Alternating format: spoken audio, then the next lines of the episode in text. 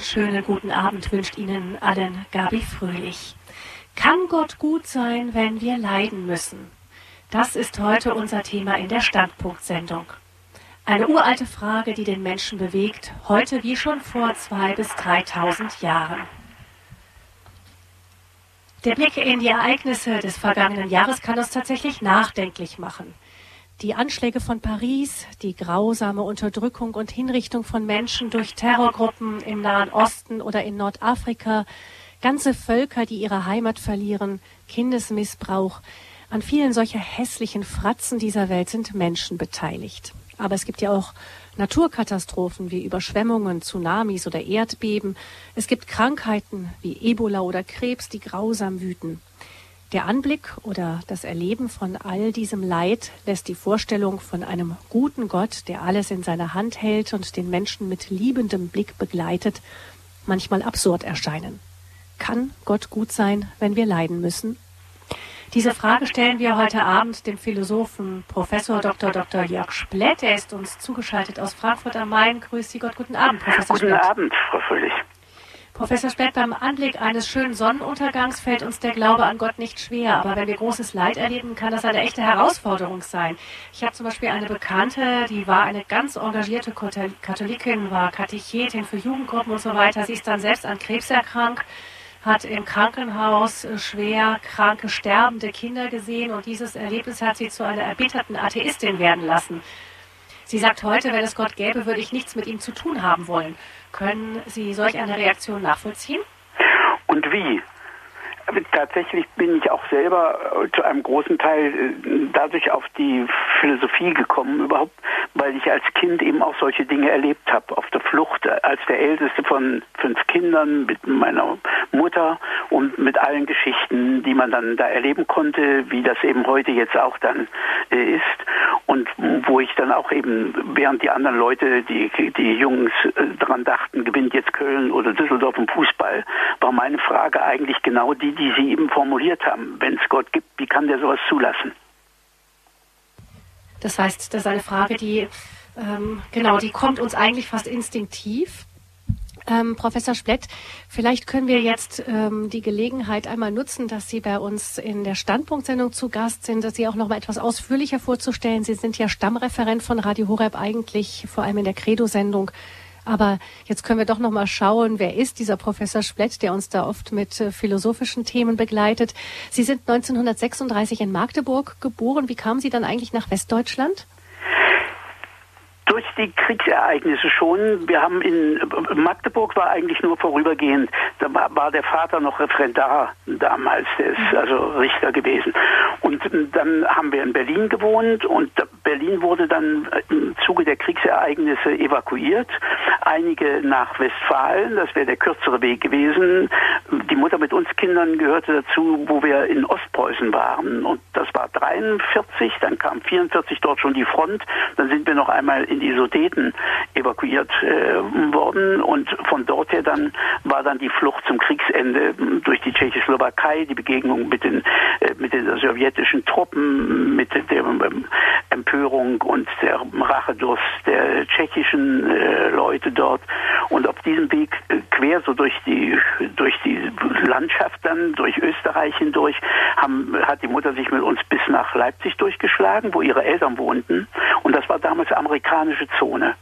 Mhm. Und nachdem was aber dann wurde das ja getauscht im Zusammenhang mit Berlin, so die Geschichten damals, dann ist das sowjetisch geworden und nachdem was wir und vor allen Dingen meine Mutter mit den sowjetischen Soldaten erlebt hatte, äh, hat sie nicht ruhen lassen, dort zu bleiben, so dass wir Weihnachten 45 in, nach, ins Rheinland gekommen sind, weil eine Schwester meines Vaters dort Kinderschwester gewesen war auf einem Gutshof und die Kinder dort aufgezogen hatte mit. Und die Mutter hat irgendwie einen Weg zu denen hingefunden und die waren so nett äh, im Erstal, dabei Köln, dass, äh, dass die gesagt haben, wir dürfen kommen. Mhm. Und dann sind wir im offenen Güterwagen, sind noch Leute erfroren und so, Weihnachten 45 ins Rheinland gekommen und mhm. von dort her waren wir dann im Westen. Hm, das heißt, das sind noch die Geschichten, die wir Jüngeren nur aus dem Erzählen kennen. Das haben Sie selbst miterlebt noch. Sie sind emeritierter Professor für Philosophie an der Hochschule St. Georgen in Frankfurt und der Hochschule für Philosophie in München. Beides sind Jesuitenhochschulen. Sie sind Professor Splett mit dem Orden der Jesuiten schon lange verbunden. Sie haben das Jesuitengymnasium Aloysius-Kolleg in Bonn besucht. Danach auch sind Sie im Jesuiten-Noviziat gewesen, aber Sie haben dann doch festgestellt, das ist nicht Ihr Weg? Das hängt schon miteinander zusammen. Also das Jesuitengymnasium war von dort her, dass wir da draußen auf dem Dorf wohnten, äh, am Gutshof, noch nicht mal im Dorf, mit vier Kilometern zum Bahnhof, dass der Vater, der inzwischen aus dem, äh, dem Krieg zurückgekommen war, gesagt hat, also das geht nicht, dass der in Köln äh, da studiert, das schafft er gar nicht. Äh, und hat dann eben in Bezug auf einen Onkel auf, von mir, nämlich seinen Vetter, den Märtyrerbischof, äh, könnte man fast sagen, Splett von Danzig, der damals noch in der Einzelhaft saß in, äh, bei den äh, pol polnischen äh, Kommunisten dass die Jesuiten dann gesagt haben, ja, dann müssen wir den Jungen schon nehmen. Und von dort her kommt dann meine Begegnung mit den äh, Jesuiten. Ich habe mich dann irgendwann also wieder dadurch gerungen und mir ist geschenkt worden, auch im Gespräch mit einem Freund, äh, die Neuentdeckung Jesu Christi. Und dann habe ich gedacht, ja, dann hundertprozentig und dann werde ich also Jesuit. Aber diese Wechsel vorher, diese Evakuiererei, ich bin auf sieben verschiedenen Volksschulen gewesen und habe immer auf dem Schulweg nur Prügel bekommen weil man, weil die sagten ja, der gehört nicht zu uns. Erst konnte ich nicht sechseln in Leipzig, wo ich eingeschult wurde, und so hat sich das immer wiederholt, so dass ich äh, einfach es in der Gemeinschaft nicht aushalten kann, kann man wirklich so sagen. Das war der Grund. Und das irgendwann haben wir das auch besprochen mit dem Pater Provinzial und er hat gesagt, das fällt ihm sehr schwer, äh, mich da zu entlassen, aber er versteht das und es gebe auch Berufung auf Zeit. Mhm. Und ich bin tatsächlich bis heute ist das meine Spiritualität und deswegen bin ich auch an diesen beiden Jesuitenhochschulen ähm, Professor, ähm, die äh, und bis heute noch, obwohl ich ja längst emeritiert bin, äh, weil das ich, am Wochenende war ich schon wieder in, in München und morgen ist nochmal wieder mein Seminar mit den Gasthörern in St. Georgen. Mhm. Das heißt, Sie sind dem ignatianischen Denken nach wie vor nahestehend. Sie sind. Das ist meine Prägung und meine mhm. Spiritualität. Mhm. Sie sind verheiratet, haben zwei erwachsene Söhne. Mittlerweile diese Art von Gemeinschaft scheint dann gut gegangen zu sein. Ja. Mhm. Sie haben ähm, studiert Philosophie, Psychologie, Fundamentaltheologie, Pädagogik. Sie haben nach ihrer Promotion drei Jahre als Assistent bei dem großen Theologen Karl Rahner gearbeitet und dann 1971 selbst gelehrt, nämlich philosophische Anthropologie, Religionsphilosophie sowie Geschichte der Philosophie eben in Frankfurt und München.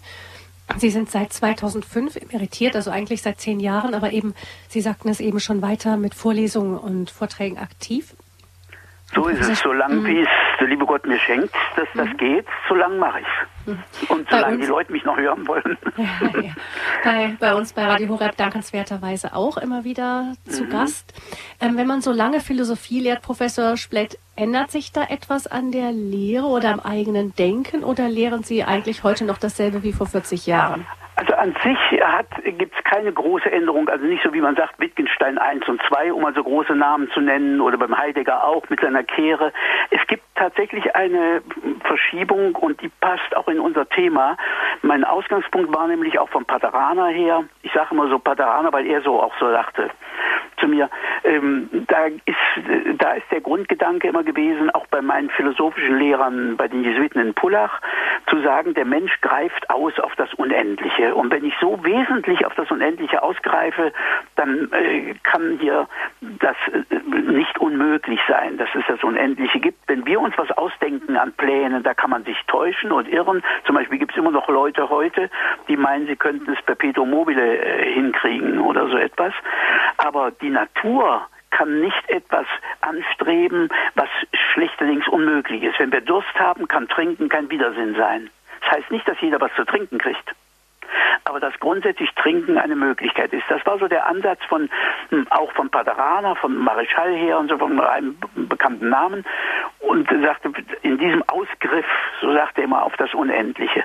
Und dann habe ich irgendwann, weil ein junger belgischer Jesuit bei mir darüber arbeiten wollte, man kannte ihn bei uns hier noch nicht, den äh, litauischen jüdischen Philosophen Emmanuel Levinas kennengelernt.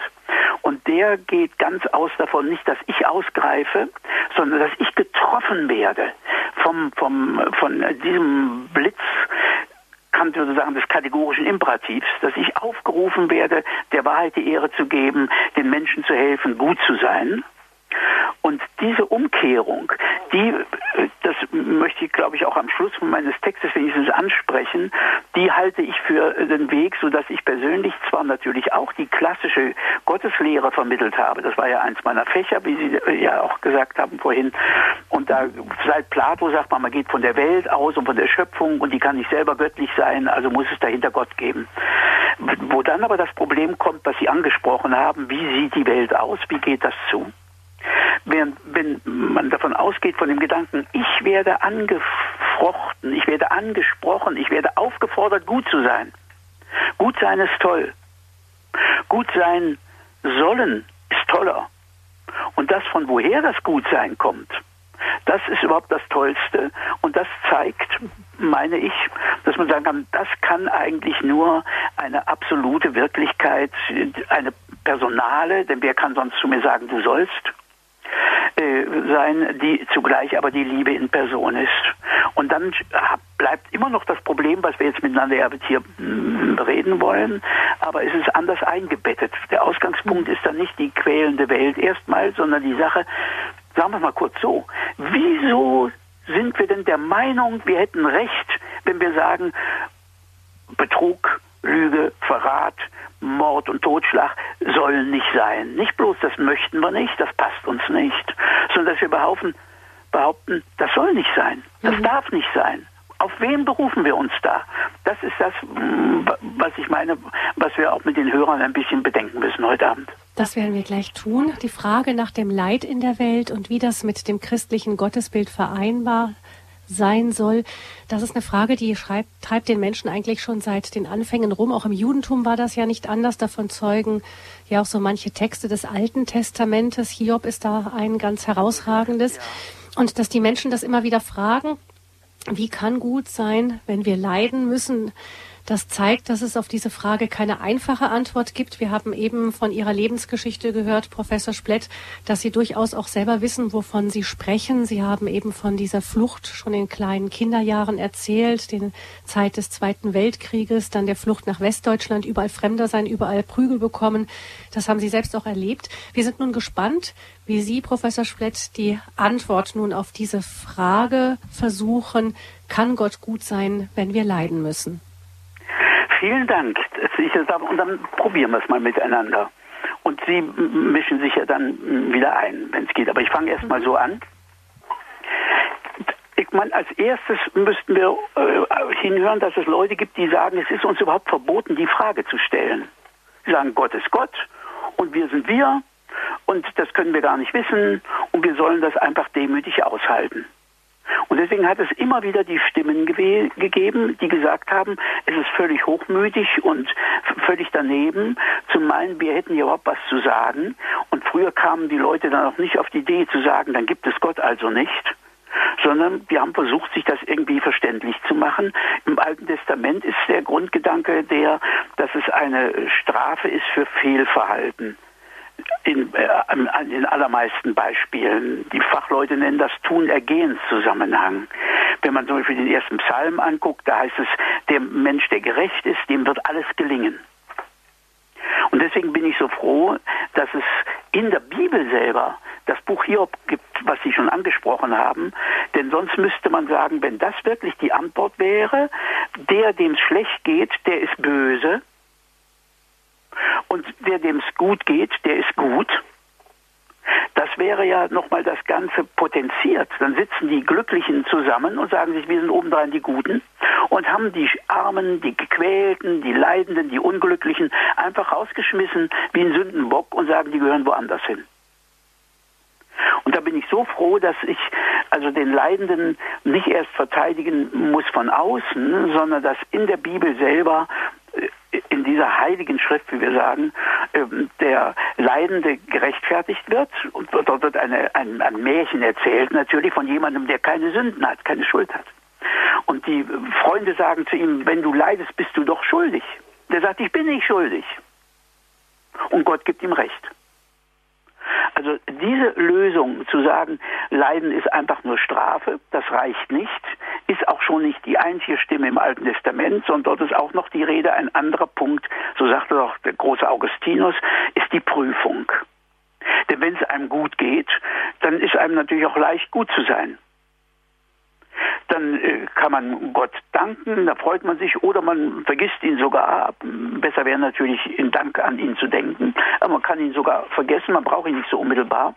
Aber wenn jetzt diese Not ausbricht, dann taucht eben die Frage auf, was mache ich jetzt weiter? Und jetzt zu sagen, dass man da nichts sagen darf, das geht eben nicht und da kann, können wir uns unter Christen ja darauf berufen, dass Jesus am Kreuz auch nicht etwa, so habe ich meinen Studenten immer gesagt, etwas scharf und salopp, äh, Jesus hat am Kreuz nicht gesungen, was Gott tut, das ist wohlgetan, sondern er hat gefragt, warum bin ich hier jetzt so verlassen? Er sagt es nicht über ihn zu uns, sondern er sagt es zu ihm selber. Davon werden wir auch noch reden müssen. Also, dass ich auf der anderen Seite jetzt nicht etwa Gott verteidigen kann, wer bin ich denn? Sollten wir doch auch gleich miteinander ausmachen. Es geht nicht darum, dass wir Gott rechtfertigen, wer sind wir, sondern dass wir unseren Glauben an ihn rechtfertigen. Das ist das, was wir äh, versuchen müssen. Und das steckt ja auch in dieser Frage drin. Ist also Gott gut, wenn wir leiden müssen? Also die erste Antwort ja, weil das die Strafe ist. Wir sind schuldig das reicht nicht hin. Ich glaube, das muss man weiter erstmal hier gar nicht so vertiefen, sowohl für die ähm, Dinge in der Natur, wie was Menschen einander antun, denn das tun zwar Menschen, aber Gott lässt es zu. Und wir haben wiederholt Leute gesagt, so viele Kinder sterben, warum ist, ist der Hitler nicht vorher gestorben? Haben Leute mir gesagt. Oder warum hat er nicht ein paar Bilder verkauft in Wien? Dann hätten wir einen schlechten Maler mehr, aber noch sechs Millionen Juden äh, eben nicht in dieser Weise äh, bestialisch umgebracht und ausgelöscht. Wenn ich da jetzt also nun weitermachen will, dann melden sich wiederum vor allen Dingen zwei Fragen. Eine heißt, von Anfang an schon in der Antike auch zu sagen, zur Welt gehört Gut und Böse. Gut alleine wäre zu wenig wir würden auch das Gute eigentlich nur merken, wenn uns das Böse begegnet. Das kann man auch schon bei einigen Kirchenvätern lesen. Die versuchen so eine Antwort zu geben und sagen, wenn wir das Negative nicht hätten und würden wir das Gute nicht sehen. Ich sage ganz offen und grob und knapp, das ist einfach nicht wahr, das ist falsch. Das ist zynisch gegenüber den Opfern, wenn man sagt, es muss Leid und Schmerz geben, damit die anderen Leute wissen, wie glücklich sie sind.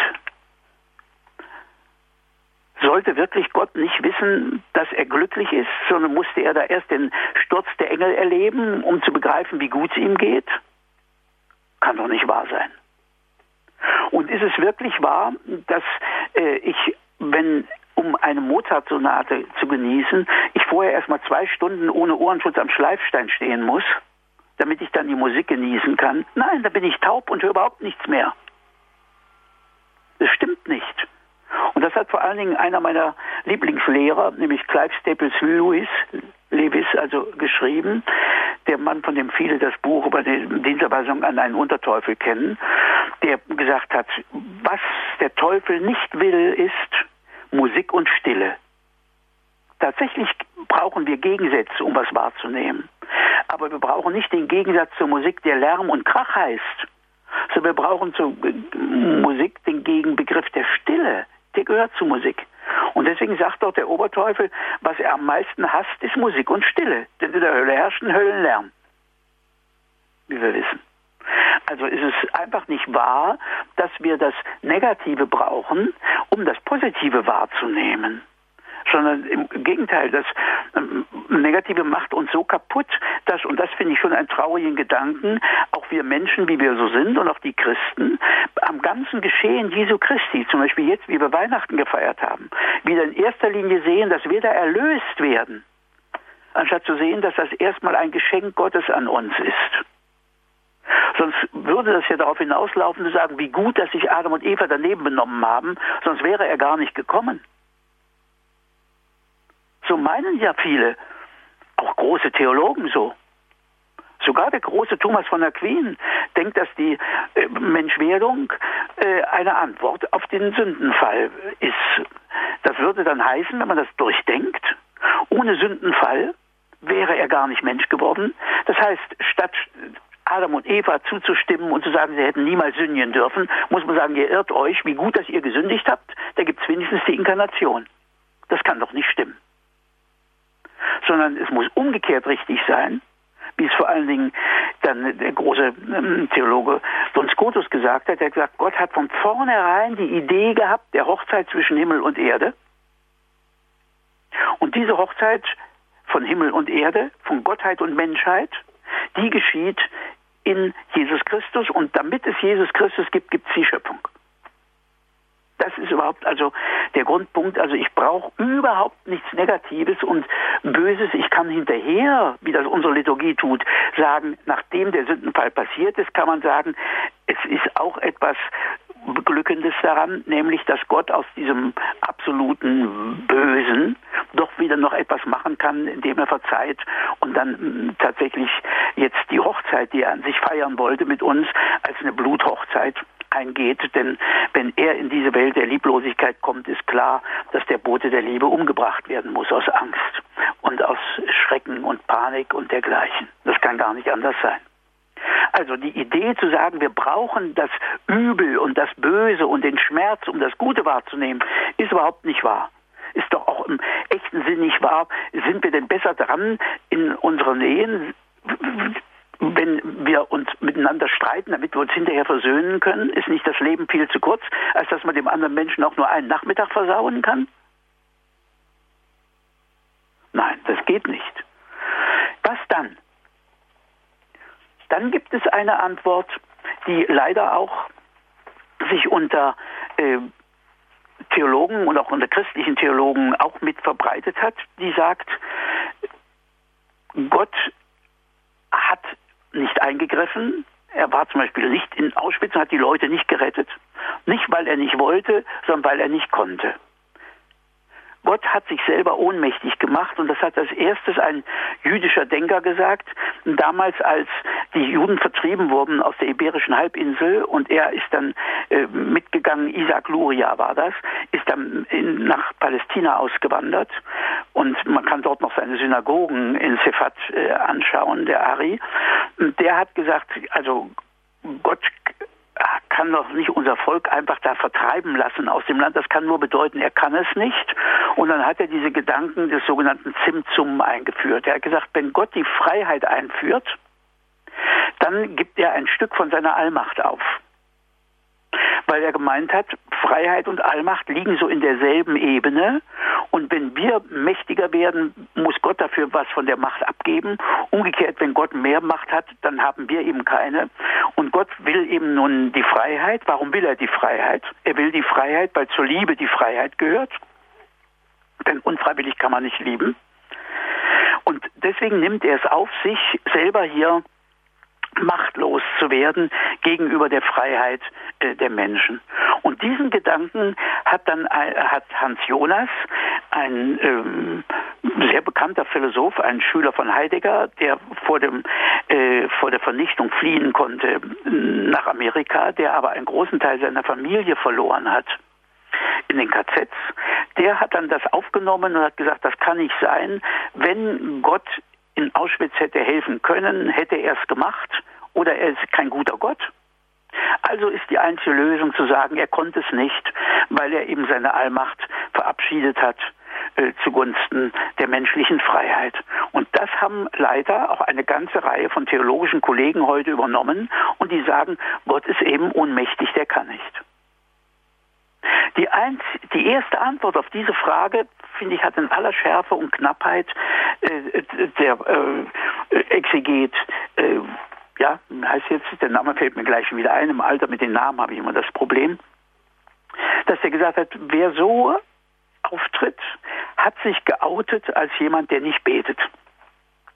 Denn wenn Gott ohnmächtig ist, kann ich ihm nicht danken, ich kann ihn nicht bitten, ich kann mich nicht bei ihm beschweren, das entfällt alles. Was soll dann eigentlich noch beten heißen, wenn ich nur mit ihm zusammen weinen könnte über die äh, Verhältnisse, die nicht so sind, wie sie sind? Das kann also nicht die Lösung sein philosophisch müsste man dort ansetzen, dass eben Gottes Allmacht und unsere Freiheit nicht auf einer Ebene liegen, so dass das, so wie die Fachleute sagen, ein Nullsummenspiel ist, was der eine kriegt, fehlt dem anderen, sondern Allmacht heißt gerade, und das ist der Begriff von Sören Kierkegaard, Allmacht heißt Freiheit hervorbringen und tragen können. Gott kann Freiheit schaffen. Durch sein Handeln, durch sein Tragen meiner nimmt ihr mir nicht die Freiheit, sondern ich bin frei, aber er schenkt mir das, die Freiheit und jeden dieser Vollzüge. Nur so bleibt nämlich die Dimension der Hoffnung offen. Wie sollen meine Frage an die Theologen, die davon reden, Gott ist ohnmächtig. Wie wollen die eigentlich ihre eigentliche Aufgabe erfüllen? Und diese Aufgabe heißt, gib jedem eine Antwort, der dich fragt, über den Grund deiner Hoffnung. Wie soll ich aber für mich und andere auf Gott hoffen können, wenn er ohnmächtig ist? Das kann ja gar nicht sein. Und der Vater, der den Sohn aus dem Tod erweckt, kann ihn doch auch vor dem Tod bewahren wenn er will. Also kann es das nicht sein an dieser Stelle. Dieser Ausweg mit Ohnmacht geht genauso wenig, sondern man muss sagen, Gott kann es. Gott kann die Dinge anders lenken. Was sage ich dann also noch? Ich sage dann, und das sagen auch die großen Theologen so, die sagen, was mein Glaube sagt, ist, Gott kann, was er tut, verantworten. Und das heißt für mich auch Glauben. Also Glauben heißt für mich, äh, dass äh, ich von Gott so viel an Gutem erfahren habe an anderem, dass ich von dort her ihm vertraue, dass er auch sich wird verantworten können. Und diesen Gedanken, den äh, äh, vermisse ich leider, das habe ich auch glaube ich, kaum mal in einer Predigt gehört oder so etwas, obwohl das ja ziemlich deutlich in der Bibel steht. Man muss es nur raussuchen. Und das ist äh, ein Schritt, den ich ihm jetzt einschieben möchte, um das zu zeigen. Es, äh, Im Psalm 50, der hat sowohl in der Lutherbibel, wenn man die, die alte nimmt, nicht jetzt die, die Änderungen, sondern damals von äh, zu seiner Lebzeit veröffentlicht in dem Psalm, wie in dem Brevier der katholischen Kirche über Jahrhunderte hin, bis es eine Neubearbeitung äh, gab unter Pius XII. der Bibel. Da hat es geheißen dort, äh, du wirst siegen, wenn du gerichtet wirst. Wenn man heute diesen Psalm 50 aufschlägt, dann steht dazu, er weiß dich gerecht im Gericht. Und tatsächlich steht auch im Hebräischen nicht mehr. Aber Hieronymus, der das Ganze ins Latein übersetzt hat, der hat übersetzt et vincas cum judicaris, das heißt, du wirst siegen, wenn du gerichtet wirst. Wie kommt er dazu, das so zu sagen? Die Antwort gibt es. Die Übersetzung des Alten Testaments ins Griechische. Die ist zwei Jahrhunderte vor Christus erfolgt für Alexandrien, denn das war die größte Versammlung von äh, Juden damals und die konnten dann schon gar nicht mehr Hebräisch. Hebräisch konnten ja auch die Juden selber nicht in Palästina, die sprachen ja Aramäisch. Äh, Hebräisch war die Sprache der Liturgie. Und dort ist die Bibel übersetzt worden, äh, längere Zeit äh, über in äh, die äh, griechische Sprache. Und dann gibt es da Legenden, dass da 70 Leute oder 72 Leute, das heißt so viele wie es Völker gibt, die haben übersetzt, jeder für sich und bei allen ist dasselbe herausgekommen. Deswegen heißt die äh, griechische Bibel äh, Septuaginta, das heißt auf Lateinisch 70. Septuaginta. Und diese Bibel weicht in manchen Punkten ab vom Hebräischen und für unsere Kirche ist diese griechische Bibel genauso inspiriert wie also die hebräischen Texte. Das ist nicht ganz so in der, in der evangelischen Theologie, das ist ein bisschen äh, anders, aber katholisch wird es so verstanden, dass das so aufgenommen wird. Und in der griechischen Bibel steht das genauso drin dass dort also nicht steht, du erweist dich gerecht im Gericht, sondern dass dort steht, du wirst siegen, wenn man dir den Prozess macht. Und das hat eben, deswegen der, von dort her hat das der Hieronymus so übersetzt und der Luther, der eben nicht immer, wie man denkt, aus dem Hebräischen übersetzt hat, sondern manchmal einfach bei den lateinischen Sachen bei uns hineingeschielt hat, hat das von dort her auch übernommen. Da, so, dass dort das in dieser Form steht. Und jetzt kommt nochmal der letzte Schritt. Wenn Sie jetzt heute den Römerbrief nehmen und lesen da das, vierte, Kapitel, das äh, vierte Kapitel, dann haben Sie dort äh, genau, oder nein, dritte Kapitel, glaube ich, ist es, haben Sie dort genau diesen Text äh, zitiert, nochmal den griechischen Text in Klammern, den dort Paulus selber zitiert, dass er sagt, du wirst also siegen, wenn du gerichtet wirst. Und dasselbe haben sie nochmal, wenn Jesus bei den Abschiedsreden sagt, an jenem Tag werdet ihr nicht mehr fragen. Das heißt, Gott legt tatsächlich, das ist das, was wir glauben dürfen, Gott lebt, legt diese äh, er erklärt sich bereit, Rechenschaft zu geben und zu zeigen, dass er der Anbetungswürdige ist. Denn das heißt nämlich Gott. Gott heißt nicht eine Mischung aus Gut und Böse. Und Gott heißt nicht Ohnmacht. Sondern Gott heißt, so hat das Romano Guardini mal ausgedrückt, die zugleich Macht und Sinn. Volle, volle Macht, volles Sein, volle Wirklichkeit und Sinn und Wahrheit wirklich das Gute in Person. Das gehört hier zusammen. Das wird dort äh, erwartet, so äh, sagt also unser Glaube und das ist für mich ganz wichtig, auch für meinen persönlichen Glauben, zu sagen, ich vertraue darauf, dass Gott antworten wird. So wie ich, wenn ich irgendwie meine Frau oder einen guten Freund nicht verstehe, dann sage ich ja auch nicht erstmal, jetzt kündige ich erstmal das Vertrauen auf und klammere das ein, das wird erstmal storniert und jetzt rechtfertige ich erstmal. Und dann können wir wieder miteinander reden. Nein, so ist es nicht. Sondern ich sage, ich, ich kenne dich, aber natürlich verstehe ich dich nicht ganz. Ich verstehe dich nicht. Kannst du mir das bitte erklären? Und bis dorthin wird mein Vertrauen nicht storniert und nicht eingeklammert, sondern ich warte, dass du antwortest.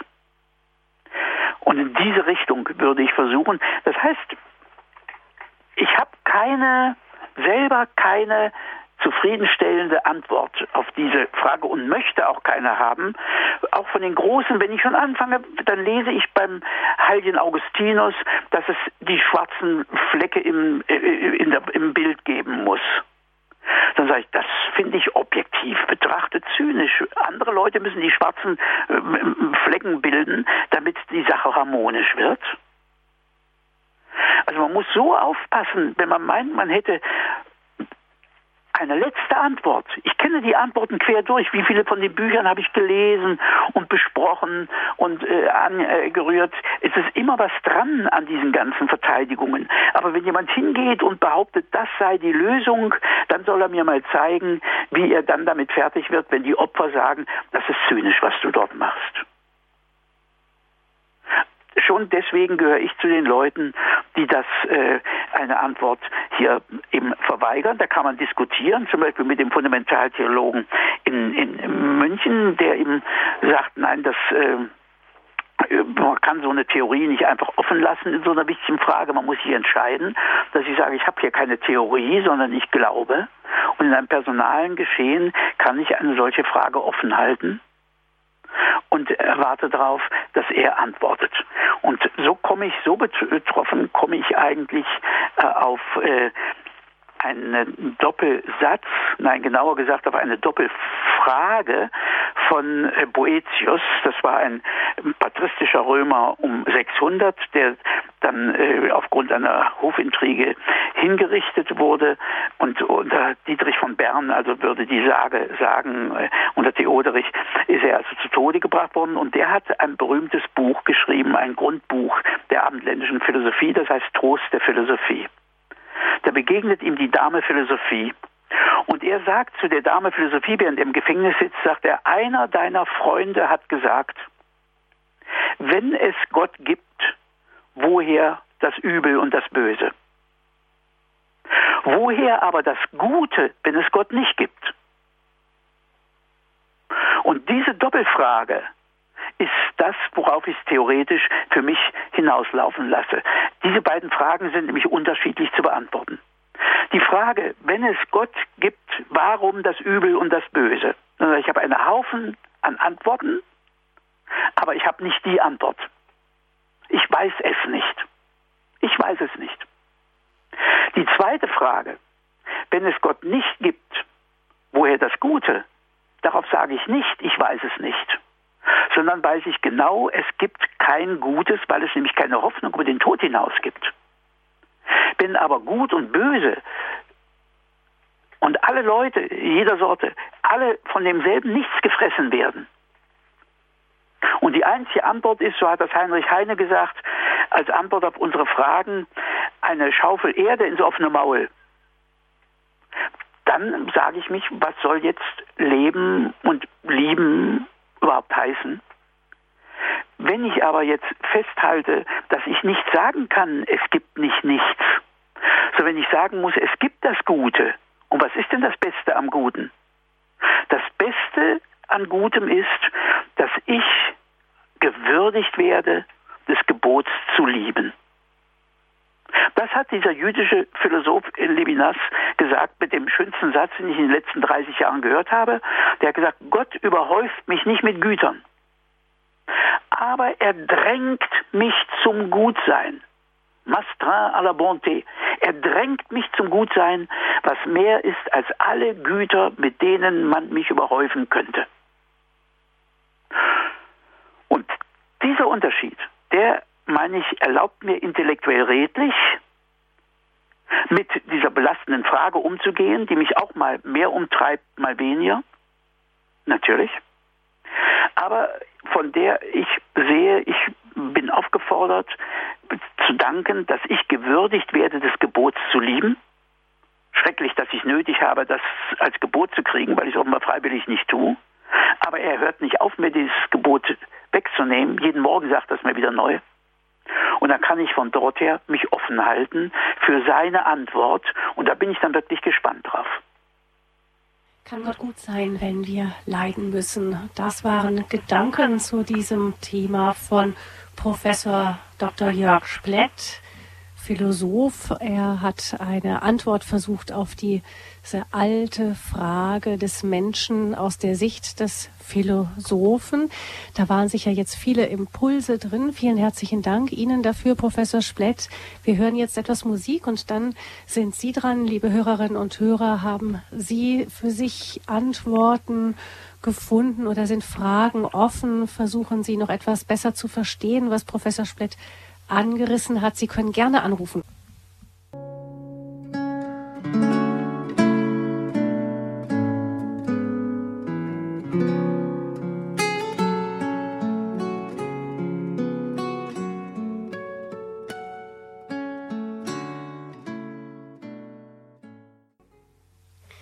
Kann Gott gut sein, wenn wir leiden müssen?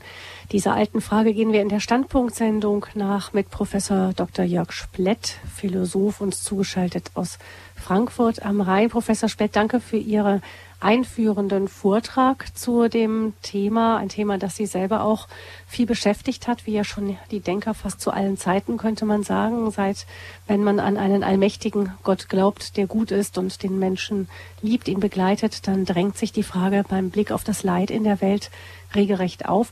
Habe ich es richtig verstanden? Sie sagen, ähm, ist Gott gut, wenn wir leiden müssen? Das können wir nicht mit Sicherheit sagen. Aber kann Gott gut sein, auch wenn wir leiden müssen? Das kann man durchaus mit Ja beantworten. Also die Möglichkeit ist offen. Ist das richtig?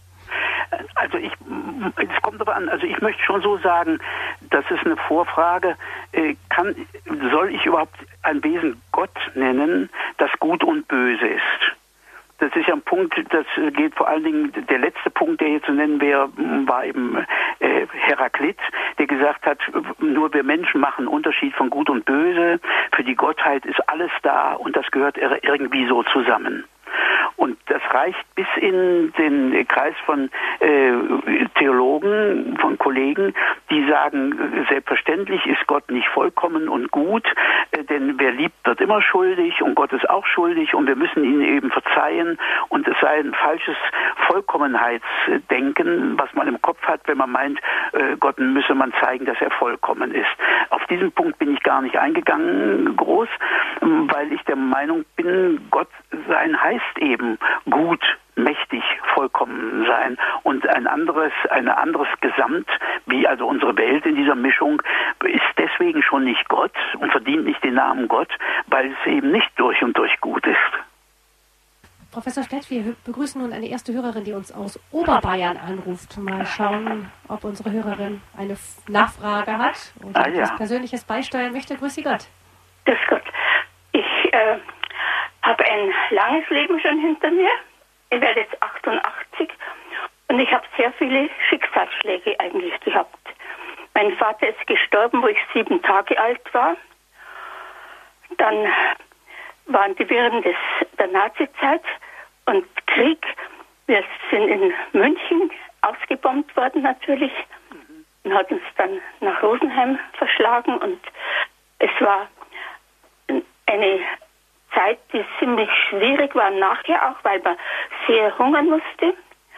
Und, und nachher war der zweite Schicksalsschlag, dass mein Mann gestorben ist mit 50 Jahren, wo ich 46 war. Mhm. Und der dritte, dass meine, mein drittes Kind, meine zweite Tochter, eine schwere Entbindungspsychose hatte und sich das Leben nahm, vor die U-Bahn gesprungen ist. Mhm. Und manchmal fragen dann die Leute, ja, wieso kannst du so trotzdem froh sein und so eine Ruhe ausstrahlen oder eine Freude ausstrahlen? Und, und warum war das? Und ich sage dann, warum, das weiß ich nicht. Aber wer bin ich, dass ich Gott irgendwie auf die Anklagebank setzen dürfte? Mhm. Und das war nur mein Glaube, der mich befähigt hat, das alles durchzutragen und auch im Alter noch manches zu machen, was sinnvoll ist. Das war jetzt mein, mein Beitrag dazu. Mhm. Dankeschön für Ihr Dank, ja. persönliches Zeugnis. Ja, mhm. Professor Spett, es ist manchmal wirklich so das Festhalten daran, dass Gott gut ist und vielleicht auch irgendwie in irgendeiner Weise ein persönliches Erleben, das einem das trotz allem bestätigt, kann ein Ankerpunkt sein das ist, äh, ist wirklich mühsam und schwer. Das ist ein Punkt für sich. Zumal es ja auf der anderen Seite dann nochmal den Gedanken gibt, dass man den Christen äh, die sogenannte Algophilie vorhält, dass man sagt, ihr seid schon irgendwie krankhaft hinter dem Leiden her was damit zusammenhängt, dass eben äh, Jesus Christus gelitten hat und es eigentlich auch nochmal zur Liebe gehört, dass man es nicht besser haben will als der, den man liebt. Das ist dann noch keine Perversion oder Krankheit, sondern das ist erstmal naheliegend in der Liebe. Aber von dort her sehen manche Texte, auch bei den Heiligen, etwas merkwürdig aus für Leute, die das von außen angucken. Umso großartiger finde ich natürlich, wenn jemand das eben so schildern kann, wie jetzt die Dame eben, dass man wirklich sagt, durch all das hindurch, das ist nicht der Punkt. Die Frage ist, wie helfe ich jetzt Leuten, die jetzt diesen Weg mit dem Glauben nicht, die sagen, das kann ich nicht oder das zeigt sich mir nicht, wo man dann nochmal ja nachfragen müsste. Und das ist das, was ich versucht habe ja jetzt zu sagen mit meinen theoretischen Dingen. Zum Glück gibt es Leute, die brauchen das nicht. Hm, die stehen ja, da drin. Es gibt ja durchaus eben, wie gesagt, in meinem Bekanntenkreis eine, die, die eben über das Leid, man sagt ja, das Leid kann äh, fluchen, lehren oder beten. Beides ist drin. So ist es, so ist es. Das muss man wirklich festhalten. auch eben jede Form, nicht das Leid, auch jede Form Not, nicht sind die Sprüche Not lehrt beten, nein, sie lehrt auch fluchen und verzweifeln und Verbrecher zu werden oder was weiß ich. Immer noch mal die Frage, wie man damit umgeht. Jetzt kommen dann die Leute und sagen, aha, das ist dann Sache der Psyche, der eine so, der andere anders. Und dagegen will ich dann wieder argumentieren. Und da könnte man zum Beispiel sagen, wer jetzt Gott hier Vorwürfe macht, bis hin zu Jesus selber, wie gesagt, der redet ja nicht bloß im eigenen Namen, sondern der sagt ja zugleich, das ist so. Also keiner von denen sagt, ich mag nicht leiden, sondern er sagt, es gehört sich nicht, dass unschuldige Leute leiden und dass Unrecht und Böses passiert. Also die reden nicht im eigenen Namen, sondern berufen sich auf eine andere Instanz. Und dann sage ich, wer ist denn diese Instanz? wenn du Gott hier nicht einführen willst oder das, was ich mit Gott benenne, worauf willst du dich dann berufen, außer auf deine eigenen Wünsche? Und warum soll das die anderen Leute beeindrucken? Man könnte ja vielleicht sagen, gut, ähm, es gibt ja fast alle würden sich das so wünschen. Ah ja, aber auch das reicht auch nicht. Vielleicht wünschen sich auch viele Leute, dass wir fliegen können wie die Vögel mhm. und das können wir trotzdem nicht. Also der entscheidende Punkt ist schon der, äh, rede ich hier im eigenen Namen oder berufe ich mich hier auf eine Instanz? Also das ich im Namen der Wahrheit oder des Guten eigentlich hier protestiere, wo man wieder sich über viele Lagen hinweg finden kann. Und sage ich, wer ist jetzt diese Instanz? Ist das bloß eine leere Idee? Ist das bloß ein Wunsch, den wir zufällig viele oder alle im Kopf haben? Oder liegt hier nicht zugleich eben eine Instanz und etwas vor, was als solches schlechterdings gilt und zu akzeptieren ist? Und dass wir das deswegen auch objektiv einbringen. Wir können noch viel weiter über das Thema nachdenken. Kann Gott gut sein, wenn wir leiden müssen? Herr Netter hat uns aus Herzogenaurach angerufen. Grüße, Herr Netter. Guten Abend. Grüß Gott. Ich wollte zwei Gedanken vielleicht dazu sagen. Ich bin jetzt leider recht theoretisch, aber man kommt halt nicht drüber weg.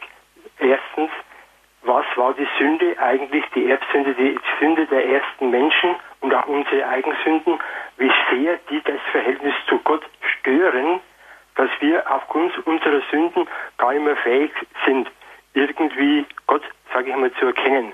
Er hat sich dann in Christus geoffenbart, dass wir wieder ein Gespür für ihn bekommen, oder in den Propheten geoffenbart und in den Patriarchen, dass wir wieder ein bisschen ein Gespür für ihn bekommen.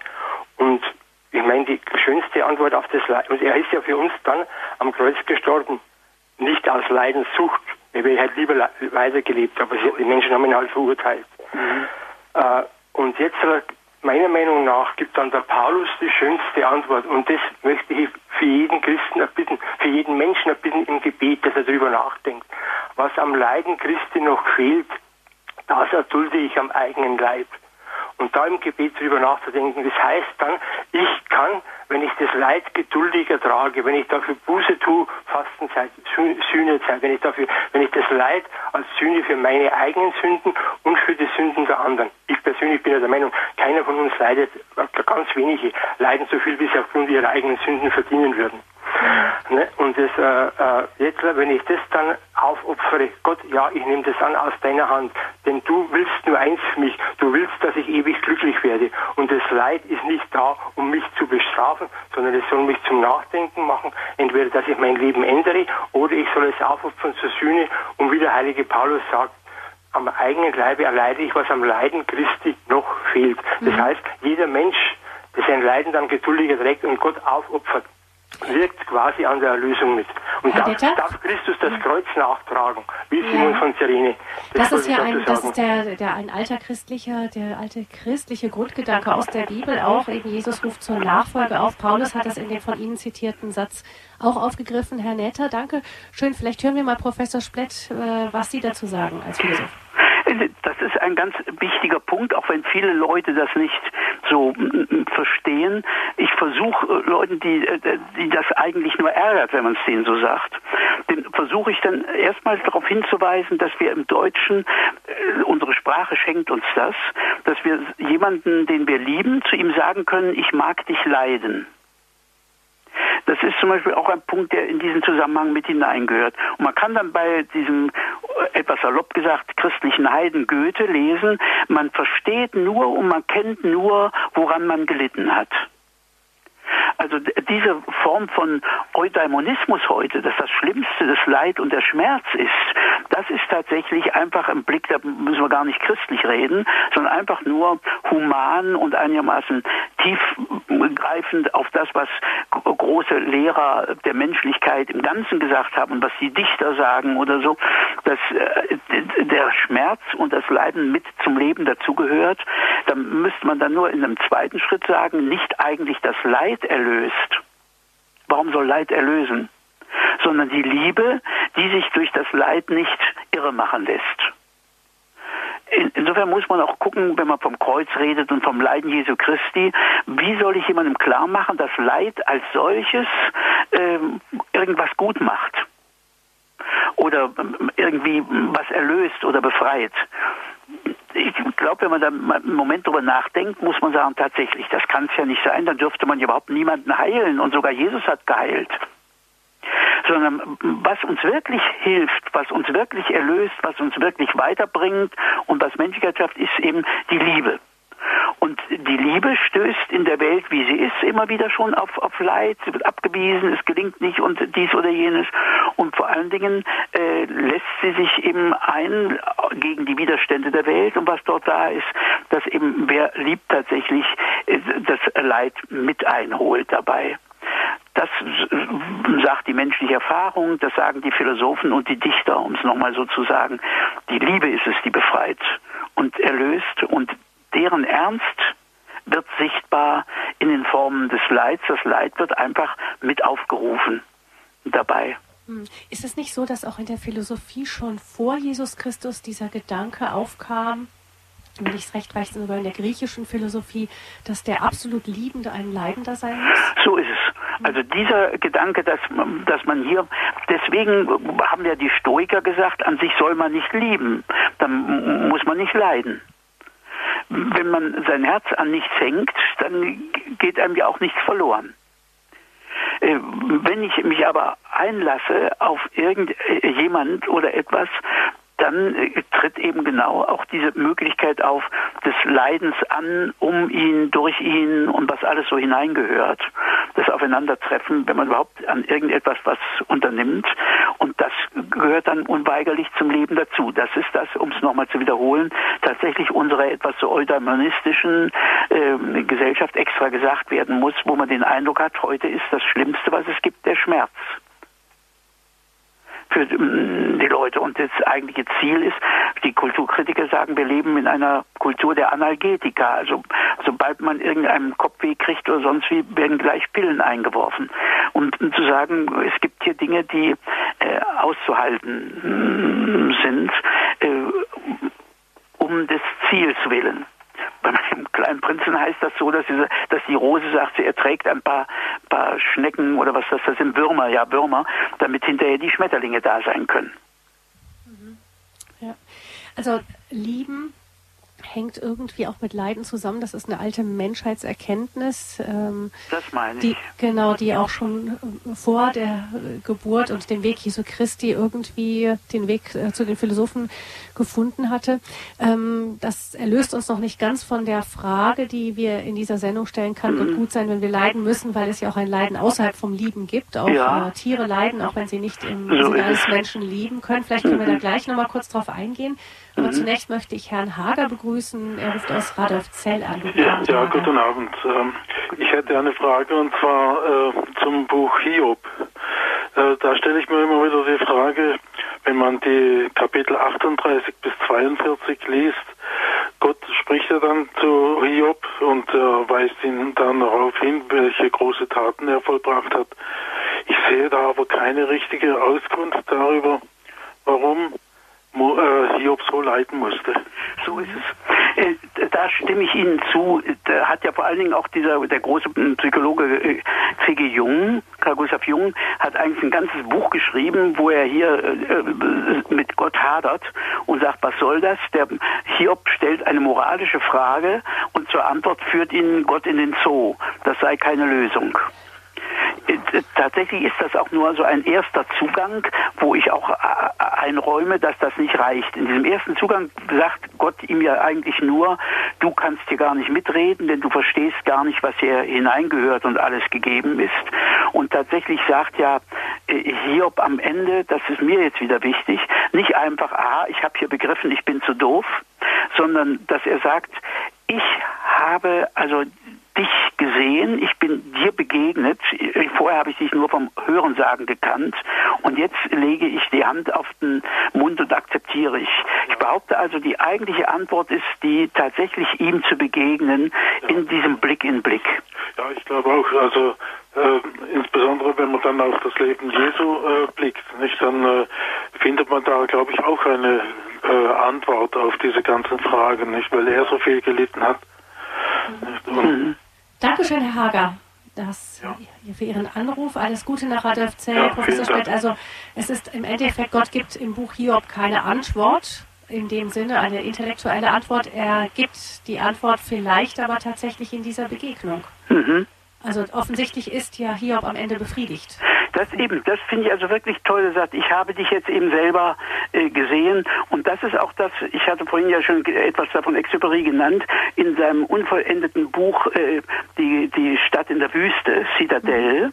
Da spricht der der Wüstenherrscher auch zu Gott und sagt also ich ähm, äh, irgendwann wirst du dein Scheunentor öffnen und wir kommen alle zu dir hinein äh, in die Welt, in die neue Heimat bei dir, wo keine Antwort mehr gegeben wird, weil keine Fragen mehr gestellt wird, sagt er, wo aber äh, es gibt, jetzt heißt das im Deutschen, die Schau, die befriedigt. Und das ist nicht gut übersetzt. Im Französischen steht Visage qui satisfait, also ein Angesicht, das genug tut. Das Blick in, der Blick in Blick ist es diese Begegnung, wie das schon zwischen Menschen sein kann, wenn eben Entfremdung und eine große Streit und große Verletzung oder so aufgehoben werden können in dieser Versöhnung, Blick in Blick, Ineinanderblick hat das Dietrich von Hildebrand hat dieses Wort geprägt, das dann dafür hingehört, dass das eine Antwort gibt jenseits der Fragen und der Diskussionen. Hm. Und ist das vielleicht dann tatsächlich für uns noch mal ein Stück leichter zu begreifen, dadurch, dass wir ähm, Gott jetzt nicht als nur den ganz fernen, diesen ähm, überirdisch Herrlichen vor Augen haben, sondern tatsächlich auch in dem leidenden Menschen Jesus Christus? Das finde ich ganz wichtig, obwohl ich hier auch äh, ich will nicht widersprechen, aber eine Ergänzung nochmal machen. Also gerade das war ein Punkt, wo Baderaner Probleme hatte. Also wenn ich äh, lese bei äh, Kardinal Kasper, der schreibt tatsächlich in seinem Buch, damit, dass äh, Jesus gelitten hat, ähm, ist also die Frage beantwortet. Und da habe ich immer gesagt, ähm, das sehe ich nicht, sondern zunächst mal ist die Tatsache, dass jetzt Jesus Christus selber leidet, noch mal schlimmer und noch mal eine Frage, muss das wirklich sein? Und wieso muss das sein? Und das hat auch Badaraner mal so gesagt, den Studenten in Freiburg, wo gesagt hat, wieso soll mich das trösten, dass Jesus Christus selber leidet? Er sagt, es gibt Seiten in uns, die tröstet das und denen hilft es, dass andere auch leiden. Aber das sind nicht unsere besten Seiten. An sich müssten wir doch sagen, wie der eine Schächer, der sagt, wir haben es ja verdient oder sei wie es ist, aber er darf doch nicht. Mhm. Und insofern sage ich, es ist ganz wichtig, dass Gott nicht so als Olympischer da oben sitzt und überhaupt nichts davon mitkriegt, wie diese kindischen griechischen Götter, die deswegen auch gestorben sind, weil die unter unserem Niveau sind. Es ist also ganz wichtig, diese Erfahrung, Gott nimmt das Leid auf sich. Mhm. Aber wenn mir einer sagt, das beantwortet die Frage, dann muss ich wieder sagen, nein, das spitzt sie für mich erst einmal zu noch. Mhm. Auf der anderen Seite ist es aber so, dass man sich ja auch sagen kann, ähm, wenn Gott selber dieses Menschsein so viel wert war, dass er das dann auch noch auf sich genommen hat, dann ähm, ist, steckt da drin ja doch noch mal ein anderer Sinn, eine Begegnung. So ist es, so ist es. Und da sind wir uns dann wieder ganz einig. Also ich würde es eben nicht so kurz machen, wie man manchmal hört, obwohl ich auch da auch immer gesagt habe, auch den Studenten, ich will das nicht schlecht machen. Die, die Leute sind getröstet, wenn sie vor der Pieta stehen, vor der Mutter, die da ihren Sohn im Schoß hat, oder vor dem erbärmte Christus, wenn so der gegeißelte Christus dann dort sitzt und steht oder so. Das ist ein Trost und eine Hilfe für die Menschen und es wäre völliger Hochmut und obendrein dumm, äh, wenn man das jetzt verlästern würde. Aber dass das zugleich auch nochmal seine Grenzen und eine gewisse Gefahr auch der Fragwürdigkeit hat, das meine ich, sollte man auch ruhig äh, einräumen. Mhm. Mhm. Frau Klimstein ruft uns aus der Schweiz an. Guten Abend, Frau Klimstein. Ja, guten Abend. Äh, ich wollte nur anknüpfen. Also es ist so ein Echo. Ich habe das zwar das, äh, den Radio abgestellt, mhm. aber es ist trotzdem so ein Echo. Ja, also wir hören nicht. jetzt nichts. Für uns klingt Sicher, dann höre ich vielleicht nur. Äh, es ist so, ich wollte nur anknüpfen an diese Dame, wo etwa vor einer Viertelstunde angerufen hat. Äh, großartig, was sie erzählt hat und ich gratuliere ihr, dass sie so einen tiefen Glauben haben kann. Und ich bin der gleichen Meinung. Äh, ich will nicht aufzählen, was ich alles auch schon Schicksalsschläge erlitten, erlitten habe. Äh, das ist auch nicht das Thema. Ich wollte nur sagen, erstens, Gott macht nach meiner Meinung nie Fehler, auch wenn wir das nicht verstehen. Zweitens, äh, äh, ich bin durch diese Schicksalsschläge stärker zu Gott gekommen. Es ist meistens so, entweder kommt man bei Not stärker zu Gott oder weg. Mhm. Gott sei Dank war das bei mir das Erste. Und ich bin einfach ähm, unendlich dankbar. Ich selber wäre nicht die Person, wo ich heute bin. Ich bin heute 67. Wenn ich nicht diese schweren Schicksalsschläge äh, äh, äh, gehabt hätte. Das bin ich felsenfest überzeugt. Ähm, ich denke auch, man lernt einfach auch nur durch das Schwere, weil wenn es einem gut geht, man muss man nicht überlegen, was kann man jetzt verändern und so. Mhm. Danke, ja, ja. Frau Klimstein, für Ihre persönlichen Erfahrungen. Danke, dass Sie es uns erzählt haben. Ja, danke Ihnen und wünsche allen Hörerinnen und Hörern Gottes Segen und äh, viel äh, Glauben. Mhm. Dankeschön. Dankeschön. Auf Wiederhören. Schönen Abend. Danke. Professor Spett? Ja, ich würde äh, vielen Dank und gar kein Widerspruch. Nur darf ich mir noch mal wieder eine Ergänzung erlauben. Man spricht immer wieder davon, dass die Christen äh, tatsächlich zu wenig äh, gelernt haben und das können wir vor allen Dingen von den Juden lernen, zu klagen und uns zu beschweren. Wenn Menschen in großer, mit großem Kummer zu mir kommen, dann sage ich ihnen, beschweren Sie sich oder beklagen Sie sich bitte nicht bei mir über ihn, sondern gehen Sie ihn selber an. Er hält das aus und Sie können mit allen Segeln auf ihn zufahren und er wird auch früher oder später antworten. Und das kann man zeigen, meine ich, gerade an den Klagetexten in, in der Bibel. Wenn man also den Psalm nimmt, den äh, Jesus offenbar versucht hat zu sprechen und wo er auch ein Stück weit das ja geschafft hat, offenbar am, am Kreuz, der eben losgeht, Gott, mein Gott, warum hast du mich verlassen? Und wenn man dann mal hinkommt bis zum elften Vers, da heißt es dann auf einmal, vom Leib meiner Mutter an bist du mein Gott. Also so innige Texte wie äh, an solchen Stellen gibt es wenige in, in der Bibel, so dass ich den das ist ein Weg, wie man auch noch mal ihm tatsächlich äh, näher kommt. Es geht also nicht darum, dass wir durch das Leid jetzt gestählt werden, als wäre das einfach so ein Fitnessstudio das Leben, sondern es geht schon darum, in diesem Gegenüber mit ihm und ihm, ihm begegnen und das erleiden und das auch klagen und an ihn aussprechen, dass man daraus in eine neue Verbundenheit und eine Tiefe zu ihm äh, kommen kann, die anders nicht erreichbar ist. Das klingt so komisch, wenn man das sagt. Leuten muss man einfach sagen, tu's mal, versuch mal und du wirst sehen, was dir passiert. Also es geht nicht darum, dass wir Gott rechtfertigen, sondern es geht darum, dass wir den Adressaten nicht verlieren. So ist es ja. Auch und so wie, wie Jesus, Klagen. wie ich schon sagte, nicht? Er, beschwert sich nicht bei uns über ihn, sondern er ruft ihn an. Warum hast du? Mhm. Und das haben die Christen sich abgewöhnt im, im Laufe der Jahrhunderte. Mir kommt vor zwei Überlegungen. Die eine ist eine ehrenhafte, nämlich eine der schönsten Geschichten aus dem Neuen Testament, nämlich die Sache mit den Emmaus-Jüngern, die da ja klagen und jammern und Jesus sagt zu denen einfach, ja, was wundert ihr euch, das muss doch alles so sein und das kommt danach, sodass die sich dann von dort her nicht getraut haben. Das andere Argument finde ich etwas fragwürdiger, dass wir aufgrund der Erfahrungen, die wir mit irdischen Autoritäten machen, immer wieder erlebt haben, wenn man sich da beschwert, kriegt man nur noch einen drauf. Und dann trauen sich die Leute nicht. Wenn ich meine, ihr müsst euch trauen, Gott wirklich anzusprechen und ihm das zu sagen, was ihr im Herzen habt. Und dann entsteht eine neue und eine innere Verbundenheit und ein Kontakt, den man vorher sich kaum hat vorstellen können. Mhm. Aus Regensburg ruft uns Herr Karrer in dieser Sendung am 089 008 008 ist die Hörernummer. Grüße, Herr Karrer. So, grüß Gott und schönen guten Abend. Guten Abend. Grüß Gott, Herr Professor Splett.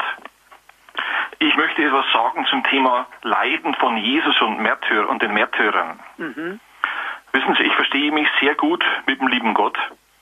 Und Gott hat mir gezeigt, dass er kein Tyrann, kein Mörder und kein Quälgeist ist. So ist es. Und es ist so, nach dem, was mir Gott gezeigt hat, weder Jesus noch die Märtyrer haben schlimm gelitten. Jesus und die Märtyrer haben fast gar nicht gelitten. Also selbst, selbst bei der Geiselung und bei der Dornenkrönung oder bei der Annagelung ans Kreuz bei Jesus hat Jesus mit Sicherheit nicht gelitten. Und Jesus ist auch am Kreuz nicht verblutet, sondern Gott hat ihn vor seinem eigentlichen Tod abgeholt ins, ins ewige Leben. Ja, Das, das ist das, was ich, was ich zu äh, Gehör bringen will. Ja, ja. und äh, da muss ich ihm einfach gestehen, dass äh, ich das nicht ähm, nachvollziehen kann äh, und es auch äh, mir auch keine Hilfe wäre. Ich meine, die Texte sind so klar, äh, dieser Verlassenheitsschrei von äh, Jesus, dass ich den ganz äh, ernst nehme, dass das dort geschehen ist, dass er wirklich eben in dieser Form äh, gelitten hat und das auf sich genommen hat. Und zwar ist der Kern genau diese Erfahrung der Verlassenheit. Das ist das, was man bei den großen theologischen Lehrern lernen kann. Wir sind ja gar nicht so gottnah. Wir können doch zwischendurch ganz gut leben, eine Stunde, zwei Stunden, einen halben Tag, einen ganzen Tag, eine halbe Woche, ohne groß, also da jetzt mit Gott zu tun zu haben. Schaffen viele Leute. Aber er lebt ganz auf diesen Vater hin. Und jetzt ist er in der Situation, dass er sagen muss, warum verlässt du mich? Das ist dermaßen äh, erschütternd. Als ich Kind war, habe ich mir auch gedacht, ja, ist ja alles halb so wild, der ist das Leben und er weiß, in drei Tagen ist sowieso alles rum.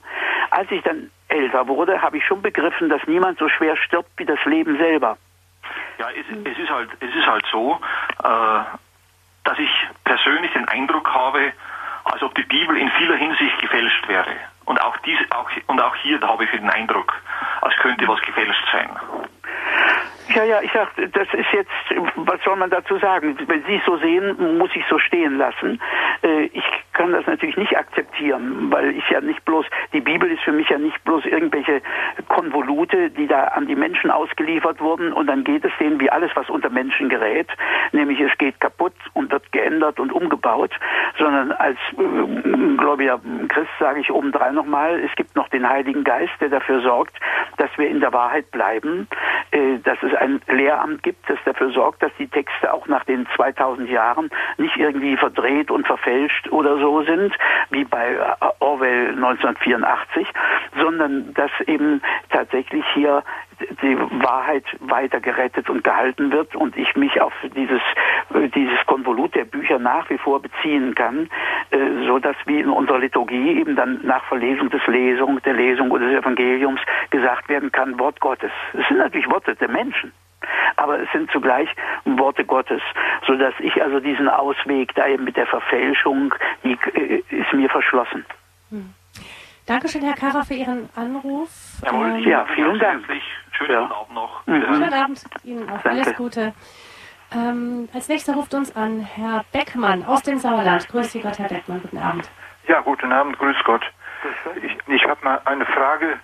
Sie sagten eben, äh, äh, ja, äh, dass äh, das Leid erlöst, äh, nicht das Leid erlöst, sondern die Liebe. Ja. Und äh, in dem Wort äh, Liebe und Leiden, wenn man die zwei, drei Buchstaben mal verwechselt oder so, Mhm. Dann ist ja schon in dem deutschen Wort ist da schon das Leiden mit enthalten im So ist Liebe. es. So ist es. Also äh, das habe ich äh, sehr gut, äh, überhaupt in der deutschen Sprache sieht man das sehr gut. Ja. Und ja. auch in anderen Sachen. Ja, Und, stimmt, stimmt. Also klar gehören die zusammen, nur wenn man jetzt versucht, das ein bisschen auseinander zu klamüsern, dann legt mir eben dran zu sagen, nicht das Leiden als Leiden, so reden ja, die Philosophen immer so ein bisschen verdreht, ne? nicht das Leiden als Leiden, sondern das Leiden insofern die Liebe leidet. Ja, also, man muss es, äh, man muss das Leiden dann auch annehmen können. So ist es. So ist es. Und wenn man das nicht kann, dann kann man es auch nicht äh, also übersetzen oder in einem anderen zuordnen oder Ja, ja. Äh, da, da ist das und äh, wie viele die die leiden äh, ohne ja wie Sie schon sagten das es kann keine Strafe sein äh, und das äh, und wie viele die auch über Umwege dann äh, durch das Leiden zu, zum Glauben gekommen sind oder zum zum tatsächlichen Glauben. Genau so, ja, ja. So. Eben, also deswegen finde ich es so gefährlich, dass die Leute heute allem Leiden immer weglaufen wollen. Dann kommt man nicht dahin. Und das kann man bei Dichtern lesen, die gar keine Christen sind, wie zum Beispiel Rilke. Wenn der da schreibt, ist Schmerz, wenn also die Flugschar in eine tiefere ähm, Dimension greift, ist das nicht gut. Also dass äh, genau das hineingehört, das kann man also bei Nichtchristen genug lesen, dass sie sagen, wer dem Leiden ausweicht, weicht der Vertiefung aus. Ja, ja. Dankeschön, es. Herr Beckmann, für Ihren Anruf. Alles Gute Ihnen, Professor Spett. Wir haben es eben öfter gehört, es kommt das Leiden oft äh, mit Lieben auch zusammenhängt, dass man das nicht, also das Lieben nicht ganz ohne Leiden sehen kann in der Welt, wie sie ist bei uns. Ähm, Jetzt ist es aber so, dass es ja auch ähm, Leiden eben außerhalb vom, vom Menschen gibt. Es gibt ja auch die Tierwelt. Ja. Manche sind ja auch, Tiere sind ja auch ähm, sehr viel älter als der Mensch, wenn wir Ja. den Archäologen glauben. Mein Sohn hat mal gesagt, Mama, die Zecken, die hat doch bestimmt der Teufel geschaffen. Mhm. Ich habe gesagt, das können wir jetzt Ja. dem Teufel nicht in die Schuhe schieben. Soweit ich weiß, kann er nichts erschaffen. Ja, Ähm, aber es ist ja auch so, dass diese Zecken sind zum Beispiel 90 Millionen Jahre alte Biester. Die werden wahrscheinlich auch schon So es. ähnlich sich ernährt haben wie ja. heute. Mhm. Ähm, ja, wie, da, also mir geht's dann manchmal so, gerade wenn ich dann so in die an sich ja oft wunderbar harmonische Schöpfung hineinschaue, nicht? Das ist ja äh, wundervoll, also das äh, Blumen und ähnliches, der Duft, das, äh, das führt ja geradezu zur Anbetung, wie ein schöner Sonnenuntergang auch oder so. Auf der anderen Seite gibt's da manchmal Sachen dazwischen, da denkt man ja, mein Gott, hat der Schöpfer jetzt, also aus meiner Perspektive fast an Geschmacksverirrung gelitten. Ja, Wie kann ja. man das einsortieren? Ja, so ist es. Und hier muss ich ihm gestehen, eben das für mich auch das Problem ist. Deswegen hatte ich ja schon äh, am Anfang so gesagt, ich gehe lieber erstmal von der Gotteserfahrung im Gewissen aus, weil ich an sich, angesichts der, der Schöpfung äh, meine Probleme habe. Und da bin ich froh, fast froh, dass ich da ähm, mich ja auch auf jemanden berufen kann, der nicht irgendwer ist, nämlich der Kardinal John Henry Newman, wo man gesagt hat, dass er so der äh, Kirchenvater der Neuzeit ist, der eben auch schreibt, sagt, wenn er in die Welt guckt und in die Geschichte, kommt er sich vor, wie wenn er in einen Spiegel guckte und sein Gesicht nicht mehr sähe. Er sagt, er kann da gar nicht sehen angesichts dessen, was sich da alles tut, äh, wie man da eigentlich an Gott glauben kann. Entweder ist er dann ein Pantheist, alles ist göttlich, oder dass er sagt, die Götter oder Atheist. Aber wenn er nicht diese Stimme im Gewissen hätte, die eben so sauber und klar sagt, du sollst das Gute tun, und zwar einleuchtend und nicht, damit es uns gut geht, sondern einfach in sich so, dann wüsste er nicht, was er da machen sollte. Und so geht's mir tatsächlich auch. Es gibt bezeichnenderweise bei uns in den sogenannten Theodizeen, also diesen philosophischen Büchern zu dem Thema, bei den Deutschen umgeht man die mm, Frage der Tiere etwa. Clive Staples Lewis, den Namen hatte ich schon mal genannt, der hat in seinem Buch über den Schmerz, Josef Pieper mit seiner Frau haben das übersetzt ins Deutsche, der hat zwei Kapitel über das Tier und macht sich enorm Mühe. Er sagt dann, ja, das Tier hat nicht so ein klares Bewusstsein wie wir und das verliert sich so, das lebt nur so in den Augenblicken. Dann sp sp spricht er darauf an, und das tun auch andere nochmal, dass offenbar auch von der Natur her es da so Situationen gibt, dass sich was löst. Also zum Beispiel eine Antilope rennt da wild und voller Schrecken weg vor der, vor der Löwengruppe, die sie jagt. Aber wenn sie dann stehen bleibt und jetzt gerissen wird, hat man den Eindruck, dass die jetzt eine Art, wie soll man sagen, Schock oder so etwas hat, also eine Ausschüttung von Hormonen, dass ab dort das nicht mehr äh, erlitten wird, sagen wieder die Leute. Ich halte mich daraus in einem einen wie in der anderen Richtung, weil ich da keine Ahnung habe darüber und sage, das gehört auch zu den Dingen, die ich gern beantwortet äh, hören äh, bekommen möchte, wie das geht.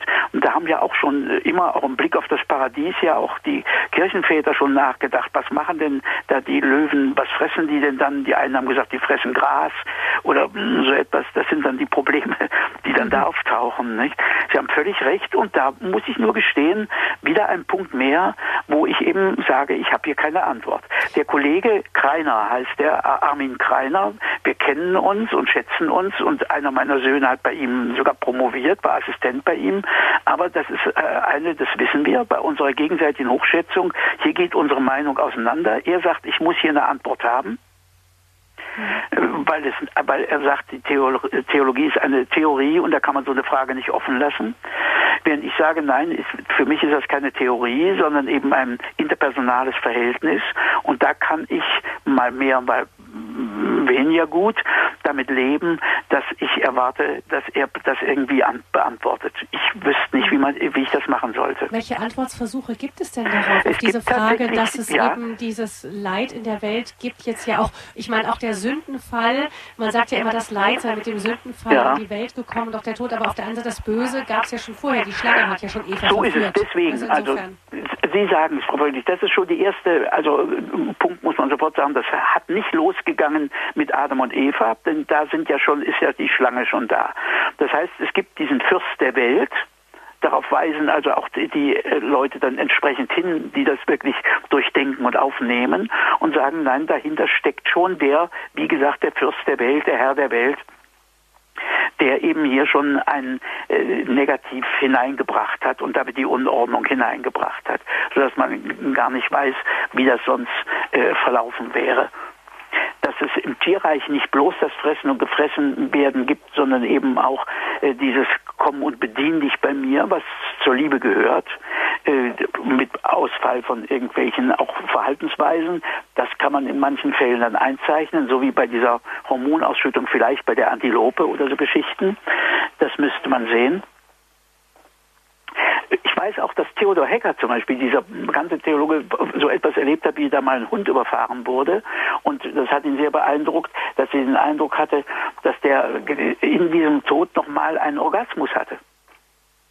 Und er schreibt das einfach so auf und sagt, es äh, hat ihn sehr befremdet und also mhm. bestürzt, aber zugleich auch äh, irgendwie einen, einen neuen Gedanken in ihm aufgebracht. Also das sind alles, das ist recht, wenn ich behaupte nicht, dass das Antworten sind. Mhm. Sondern ich nehme nur alles das so mit hinein und sage, dass es da verschiedenste Wege gibt, wie das gelebt werden kann, wie das von außen angeschaut werden kann und wie es von innen aussehen kann. Und da ich nicht weiß, wie das bei den Tieren und bei den Pflanzen oder so ist, gehört das erst recht zu den Dingen, um es nochmal zu wiederholen, wo ich sage, da, da bin ich schon gespannt drauf, was ich da noch werde erfahren dürfen. Die Kirche hat da keine ein, hat, eindeutigen Antworten. Die hat sich, das muss man sagen, dass die sich da zu sehr zurückgehalten hat. Das hat die Leute nicht gestört. Das ist überhaupt ein Punkt, den viele Leute stören, dass äh, man sagt, je nördlicher die Leute sind, desto mehr haben die so Sinn für auch die Leiden der Tiere, eben zum Beispiel die Engländer oder so. Je, je, je mehr sie in den Süden kommen, desto mehr fällt das weg. Da gibt es dann so die berühmte Geschichte, wo da eben da jemand, äh, jemand da eben seinen Esel prügelt und ein Tourist sagt zu ihm, was hauen Sie denn auf dem rum? Und er sagt einfach, non è cristiano. Der ist kein Christ. Und das ist natürlich keine genügende Antwort. Mhm. Also die nehmen das irgendwie anders, diese Südländer, und das stört uns. Mhm. Das Leid der Schöpfung, auch im Paulusbrief äh, ist das ja, klingt das ein bisschen an, dass auch die Schöpfung ächzt, nicht? Und ähm, auf das Offenbarwerden der, der Söhne Gottes nicht? Ja, nicht, wartet. Also irgendwo klingt das ein wenig auch an, dass das eine Frage ist, die jetzt nicht völlig aus der Welt ist. So ist es. Das beschäftigt uns ja. hier. Und da würde ich dann mhm. auch wieder sagen, er, bei ihm vermisse ich, dass er an der Stelle das jetzt, da sieht so aus, als wären jetzt, jetzt bloß Adam und Eva schon wieder schuld. Mhm. Während ganz, wie Sie vorhin gesagt haben, nein, nein, das geht ja weiter zurück schon. Nun, das weiter zurück hat seine Formen. Besonders deutlich finde ich das ja beim Fall des Todes, weil manche meinen, man wäre überhaupt nicht nicht gestorben im Paradies. Und wo ich dann den Leuten immer versuche zu erklären, nein, das Paradies ist noch nicht der Himmel, denn es gibt zwei Begriffe von Paradies. Mhm. Das irdische Paradies, wo die Schlange ist, und dann gibt es das Wort Paradies für den Himmel. Und aus dem irdischen Paradies muss der Mensch noch irgendwie, weil das der Ort der, Prä der, der Prüfung und der Prägung ist, noch einmal Abschied nehmen ins, äh, in den wahren Himmel. Ich habe das meinen Hörern immer so ausgedrückt, sag ich, so wie im Sommer, die Kinder spielen dann noch im Sandkasten und die Mutter sagt jetzt heimkommen, Abendessen, schlafen, und, äh, wir sind gerade so schön am Bauen oder so. Also, dass man dann irgendwann abgerufen wird und zwar nicht nach seinem eigenen Wunsch, dass also in diesem Sinn Abschied zum Leben dazu gehört, auch zum guten Leben. Das meine ich, müsste man einfach mitdenken, sodass die Leute nicht vorher da ewig weitergelebt haben. Pateraner pflegte zu sagen, ohne Tod wäre das Leben hier die Hölle. Irgendwann muss ich eine Vollendung erreichen und Vollendung gibt es nicht ohne Ende. Das sehen Sie bei schlechter Barockmusik. Immer nochmal Dideldum, Dideldum, Dideldum, bis es kaputt ist. Man muss also an der richtigen Stelle aufhören können. Das ist das Wunder bei Kunstwerken. Mhm, da wird es schwierig, uns die Ewigkeit vorzustellen. So ist es. Und Aber- Ewigkeit heißt eben nicht endlose Zeit, sondern Ewigkeit heißt stehendes Jetzt. Mhm. Das ist die berühmte Definition von Boetius schon. Also wir dürfen uns das nicht vorstellen. Das tun leider viele Leute. Ewig endlos so weiter und dann sagen sie ja, irgendwann nach tausend Jahren habe ich keine Lust mehr, auf den goldenen Thron zu gucken. Sondern das ist es nicht, sonst ist das stehende Jetzt. Ist Gottes Ewigkeit. Und wir haben da irgendwie in einer bestimmten Weise daran Anteil. Wir werden nicht ewig wie er, denn wir sind Geschöpfe. Das kann man einfach schon daran sehen, dass wir Vergangenheit haben. Und wer Vergangenheit hat, ist nicht ewig. Aber wir haben auf unsere Weise, das werden wir sehen, wie, die mittelalterlichen Autoren haben da so einen neuen Namen noch erfunden, Ävum, dann nicht mehr Tempus, sondern Ävum, aber auch nicht Ewigkeit, das wäre Eternitas. Also eben irgendeine andere Form nochmal des äh, Lebens aufeinander, unsere Teilhabe an Gottes ewigem Jetzt. Jedenfalls keine Langeweile da oben, weil es so lange dauert. die Ewigkeit als stehendes Jetzt. Ähm, Ich werde meinen Söhnen dann erklären müssen, warum sie da oben nicht ewig Fußball spielen können, aber vielleicht So werden sie das auch nicht vermissen. Ja, ich eben, das möchte sind die jetzt nächsten Fragen. Sie haben völlig recht, ja, ja. Das hat also bei uns, das entsinne ich mich noch, wie bei uns in der, da im Aloysius-Kolleg hat irgendwann so eine Mittelstufe, hat jemand eben den Religionslehrer gefragt, ob er im Himmel auch Fußball spielen darf. Und da hat er, so sind halt die Jesuiten, hat er gesagt, wenn du dann willst, ja. Ich möchte jetzt nun endlich Frau Möhner noch in diese Sendung mit hineinnehmen. Sie ruft uns aus München an. Frau Möhner, danke für Ihre Geduld. Bitte, bitte. Ich wollte sagen, für mich ist wichtig diese Bibelstelle, denen, die Gott lieben, werden alle Dinge zum Besten gereichen. Denn also das Leid verstehen können wir sowieso nicht, ja. aber für mich war es immer tröstlich zu wissen, dass Christus vor mir viel gelitten hat und dass ich sozusagen hinter ihm hergehen kann, also dass ich im Leid nicht allein bin. Und die Liebe ist einfach wichtig im Leid. Als mein Mann dement wurde und so vieles nicht mehr ging, weil gerade als Blinder braucht man ja die sehenden Hilfen Ja. noch dringender, da habe ich mir gesagt, also das Wichtigste ist jetzt, dass du ihm spüren lässt, dass du ihn lieb hast und dass du alles tust, was in deinen Kräften liegt, um ihn gut zu pflegen. Und irgendwie verbindet dann auch das Leid miteinander. Sehr schön, ja. Vielen Dank. Das ist es. Genau das ist. Also, dass das wirklich hineingehört. Und ich meine, dass, äh, äh, habe meinen äh, Studenten immer gesagt, in jeder Sünde steckt drin der Verdacht, äh, Gott sorgt nicht genug für mich, ich muss selber um mich kümmern. Deswegen kann ich seine Verbote nicht einhalten oder seine Gebote nicht, weil ich selber sehen muss, wo ich bleibe. Wir glauben nicht, dass er, ganz wie Sie zitiert haben, f- uns alles zum Besten will, sondern wir meinen, er kümmert sich da zu wenig, wir müssen uns selber kümmern. Und dann, äh, das ist, glaube ich, steht hinter jeder Sünde. Wir sind so von der Erziehung her gewöhnt zu sagen, Sünde und der Gegenteil ist die Tugend. In der evangelischen Tradition wird eher gesagt, jede Sünde ist eine Form von Unglaube. Ich glaube nicht, dass Gott genug für mich sorgt und meine, ich müsste es dann selber tun.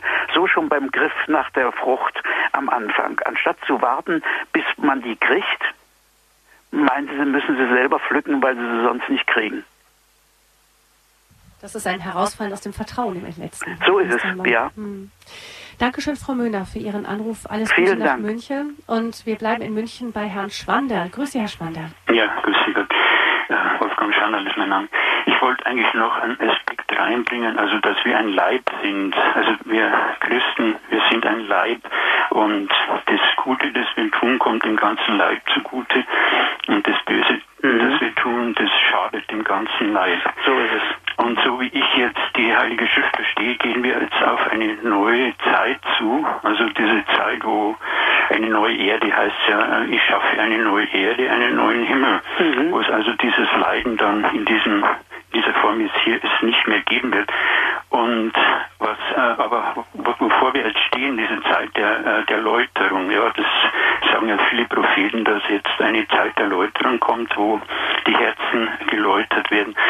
Und da ist äh, dieses Leiden halt dann wichtig. Also wie zum Beispiel von Johannes Paul II., der sehr viel gelitten hat, ja. dass das sehr viel erspart hat, sehr viel, äh, ja, sehr viel Unglück erspart hat, der unserer Gesellschaft. Oder zum Beispiel die heilige Anna Schäfer ist für mich auch so ein Beispiel, die sehr viel Leid getragen hat und dadurch vielleicht ermöglicht hat, dass unser Land, also Deutschland, wo diese Hitlerzeit ja sehr viel Unglück äh, gebracht hat, dass wir die jetzt äh, überstehen konnten und jetzt eben in, in, schon seit 70 Jahren eigentlich in einer Zeit leben, wo wir doch unseren Glauben einigermaßen leben können und viele, äh, ja, die äh, viele Priester auch, die da in der Hitlerzeit viel erleiden mussten, wie Alfred Berg oder viele, es gibt ja viele Märtyrer, dass die das uns auch erwirkt haben, dass wir jetzt so in einer Zeit leben können, wo wir noch einiger wo wir ja halt unseren Glauben wirklich gut leben können. Ja. ja. Also diese Gemeinschaft des, des Leibes, ich möchte auch wirklich alle ermutigen, auch so so um, ein Leid, so diese kleinen Kreuze, die wir halt haben, einfach auch zu tragen in dem allen miteinander helfen, dass es uns allen besser geht, ja. Mhm. Oder wenn wenn wir äh, ja, Krankheiten ertragen, dass wir da auch sagen können, ja Mensch, wenn ich das jetzt gut im guten Sinne trage, im Glauben, dann hilft es allen, dass wir vorankommen zu einer besseren, also zu dieser neuen Zeit, wo in der Bibel steht, ich schaffe eine neue Erde, dass wir da mitbeteiligt sind. Ja. ja. Dankeschön. Ja. Dankeschön, Herr Schander, ja. für Ihren Anruf. Ja, Alles Gute, einen guten Abend nach München. Professor Spetter, äh, könnte man so etwas eine, eine christliche Ökologie nennen? Ja, ich, Ein Grundwasserspiegel. Ja, also äh, mein Problem ist eben tatsächlich, das darf nicht so klingen, als äh, das ist das, was mh, auch Adorno dann sagt, das ist so die bürgerliche Einstellung. Äh, jeder, jede Freude muss mit einem Schmerz bezahlt werden. Und äh, also diese Form von Ökonomie, die meine ich sei eben, das ist genau die Vorstellung des Bürgertums und ist nicht christlich, behaupte ich, dass da alles bezahlt werden muss mhm. am Ende vom, sondern äh, tatsächlich so, wie wir leben, in dieser erbsündlichen Situation, äh, führt eben äh, Liebe zum Leiden. Äh, ich halte es nicht für richtig zu sagen, die Trinität, die leidet in sich da dauernd aneinander. Äh, sondern äh, das muss nicht sein. Es ist in dieser Welt, so wie sie ist, stellt sich das äh, so dar. Und es ist nicht so, dass ein bestimmtes Maß an Leid und Schmerz unbedingt sein muss. Und deswegen, wenn es der eine nicht tut, muss es der andere tun. Das klingt oft so. Aber das soll mir mal einer wirklich zeigen, was für eine Struktur das eigentlich hat und wo das hingehört. Dann wird nämlich vergessen, was Gnade heißt. Und Gnade heißt in erster Linie umsonst. Das, das muss nicht bezahlt werden. Das steckt uns so in den Knochen, dass man alles bezahlen muss. Mhm. Und wenn nicht selber, dann muss es wer anders zahlen. Ja, ähm, ich, ich hatte von, auch eher von Ökologie gesprochen, dachte dabei an den, äh, zum Beispiel an das Bild von dem Tempel, wo äh, das Wasser, der Strom herausläuft, der dann immer breiter wird, nicht? Ja. Und wo dann eben dieses Wasser dann hinterher das tote Gewässer wieder zum Leben erweckt. Dieses ähm, Bild fällt mir ein, bei dem ähm, ja, worüber wir eben gesprochen haben. So ist, nee, nee, da kein Widerspruch. Das, hier, hier ist was zu tun und was zu machen und das tut weh und das ist dann eben, und davor darf man auch nicht ausweichen, denn dann geschieht es eben nicht. Und das kann man auch so bei den Chassidim lesen, also bei den äh, Lehrern dort, die sagen, wenn eben die Belastungen des, der Endzeit kommen, dann schreien die Leute immer Auweia, Auweia und dann lässt es Gott und deswegen ist der Messias immer noch nicht gekommen weil die Leute das nicht äh, aushalten wollen. Mhm. Also das wäre schon mit zu bedenken, dass es eine Form von Wehleidigkeit äh, gibt, äh, die einem die äh, Rettung und die Erlösung und die Befreiung verbaut. Aber umgekehrt diese Gefahr, dieses bürgerliche Denken, wie gesagt, dass alles bezahlt werden muss, wo die Leute sagen, ja, und das Leben auch, das kostet eben den Tod. Das ist, diese Sicht der Welt, behaupte ich, ist nicht die eigentliche Schöpfungs- und Erlösungssicht. Mhm. Professor Splett, zum Schluss dieser Sendung, in der wir uns mit der alten Frage beschäftigt haben, kann Gott gut sein, wenn wir leiden müssen?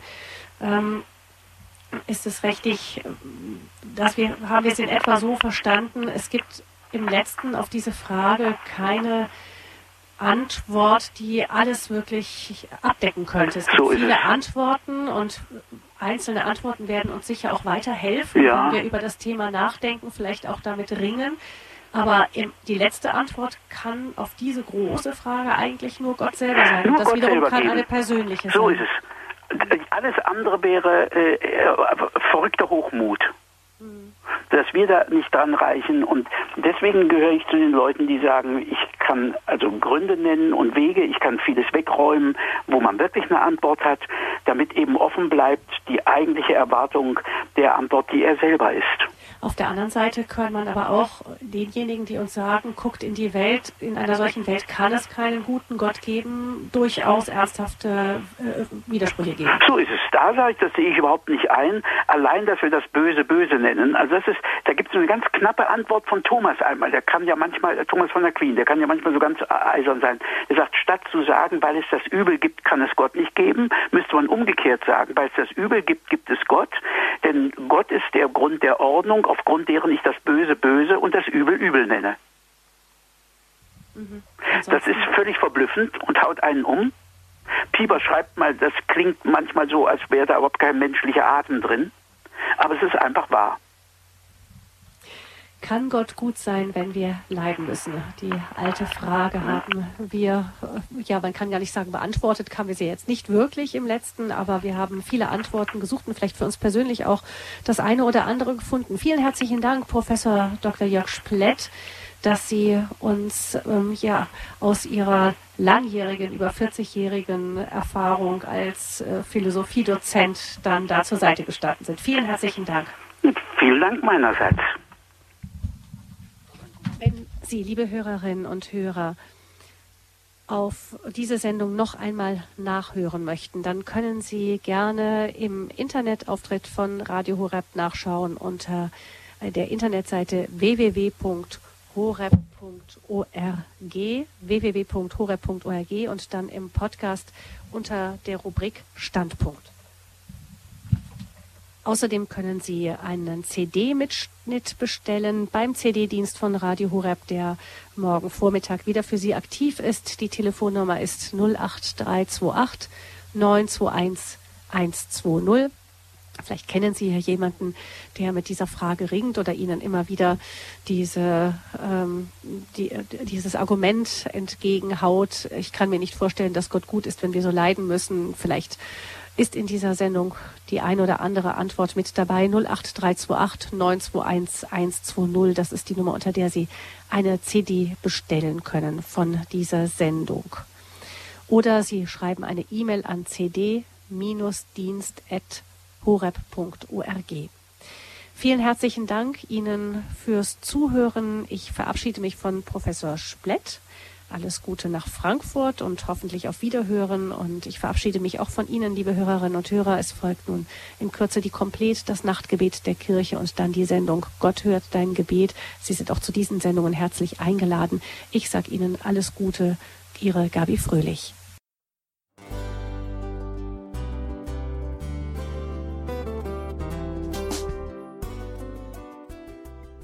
Liebe Zuhörerinnen und Zuhörer, Vielen Dank, dass Sie unser CD- und Podcast-Angebot in Anspruch nehmen. Wir freuen uns, dass unsere Sendungen auf diese Weise verbreitet werden. Dieser Dienst ist für Sie kostenlos. Für uns ist er allerdings mit einem nicht unerheblichen finanziellen Aufwand verbunden. Deshalb sind wir für jede Spende dankbar. Alle Bankverbindungen unserer Spendenkontos können Sie über unsere Homepage horeb.org unter dem Menüpunkt Spenden einsehen. Dort besteht auch die Möglichkeit, online zu spenden. Natürlich nach den neuesten Sicherheitsstandards. Sie können diese Informationen auch bei unserem Hörerservice unter der Telefonnummer 08328 921 110 erfragen. Ich wiederhole die Rufnummer 08328 921 110.